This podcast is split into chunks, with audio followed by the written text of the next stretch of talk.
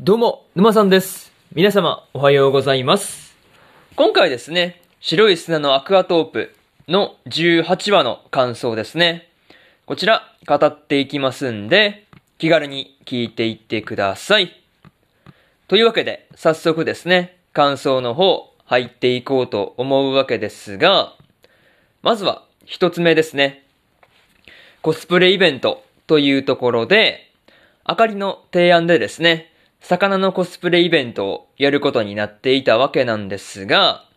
まあ、発案者であるあかりがですね、アルバイトだからっていう、まあ、理由でですね、準備から外されてしまっているっていうところがですね、まあ、ちょっと、こう、見ていて複雑な気分になってしまうところではありました。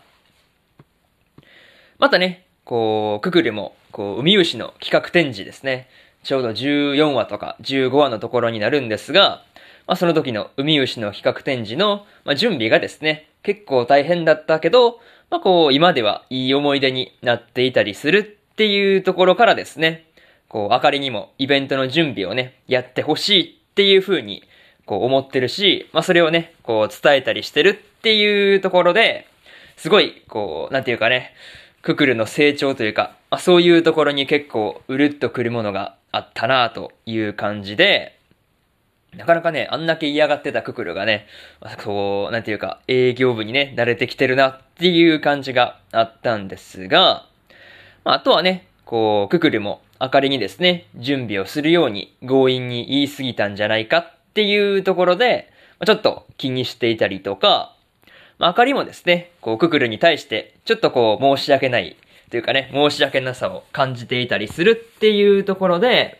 なんていうかね、こう、二人とも、お互いにですね、同じようなところを、まあ、こう、気にしていたりするっていうところがですね、なかなか面白いなぁと感じたところではありますね。まあ、そういうところで、まず、一つ目の感想である、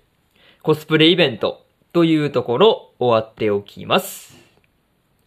でですね、次、二つ目の感想に入っていくんですが、好きな仕事でもというところで、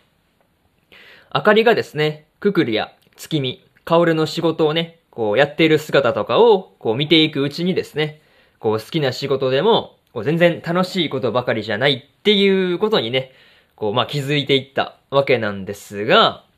まあそこからですね、こうあかりもイベントの準備とかに、こうまあ割と積極的に参加するようになったっていうところで、まあこう見ていて、すごいそういう変化がね、いいなっていう風に感じたところですね。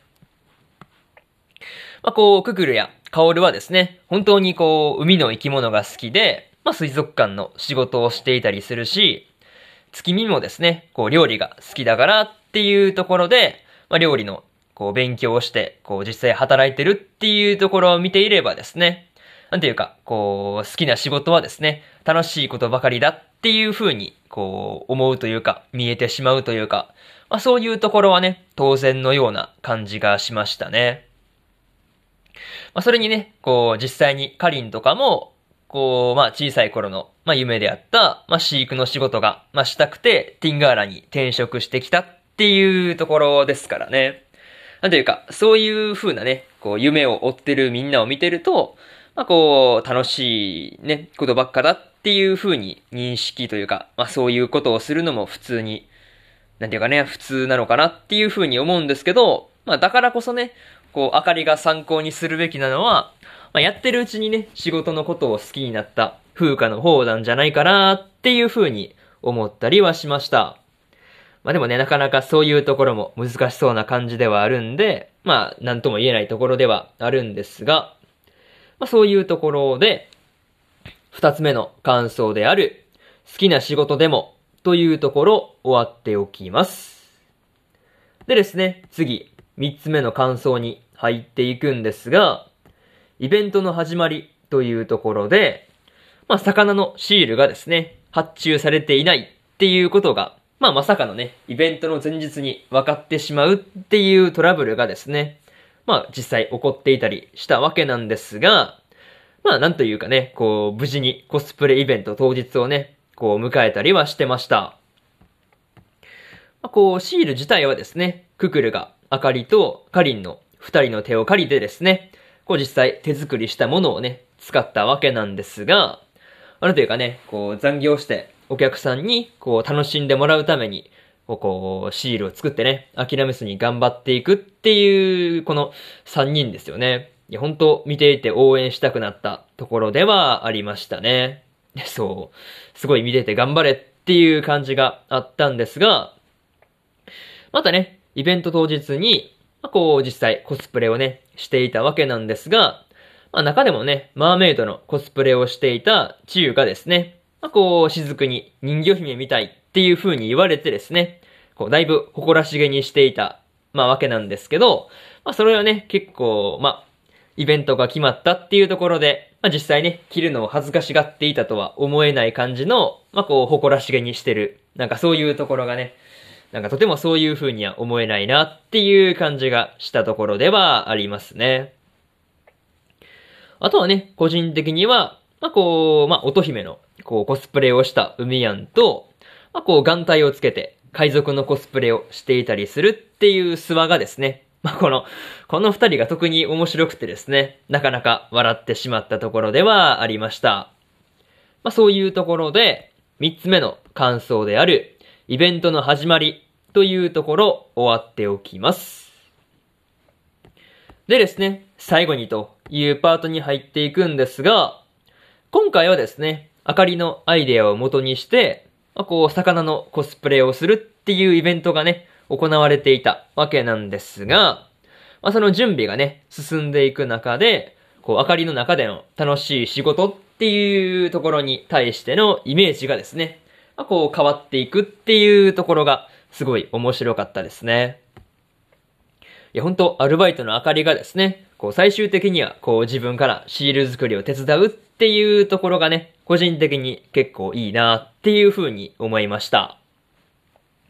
またね、ククルがこう諏訪から来年の春に開業する新エリアの責任者を任されるっていうことをね、まあ話を、まあ、されていたわけなんですけど、まあこれがどうなるのかっていうところで、まあめちゃめちゃ気になるところではありますね。まあ、とりあえず、次回の話で、ククルが責任者になるっていう、まあ、その新エリアの詳しい話ですね。そう、その辺の詳しい話を、まあ、聞きたいところではあります。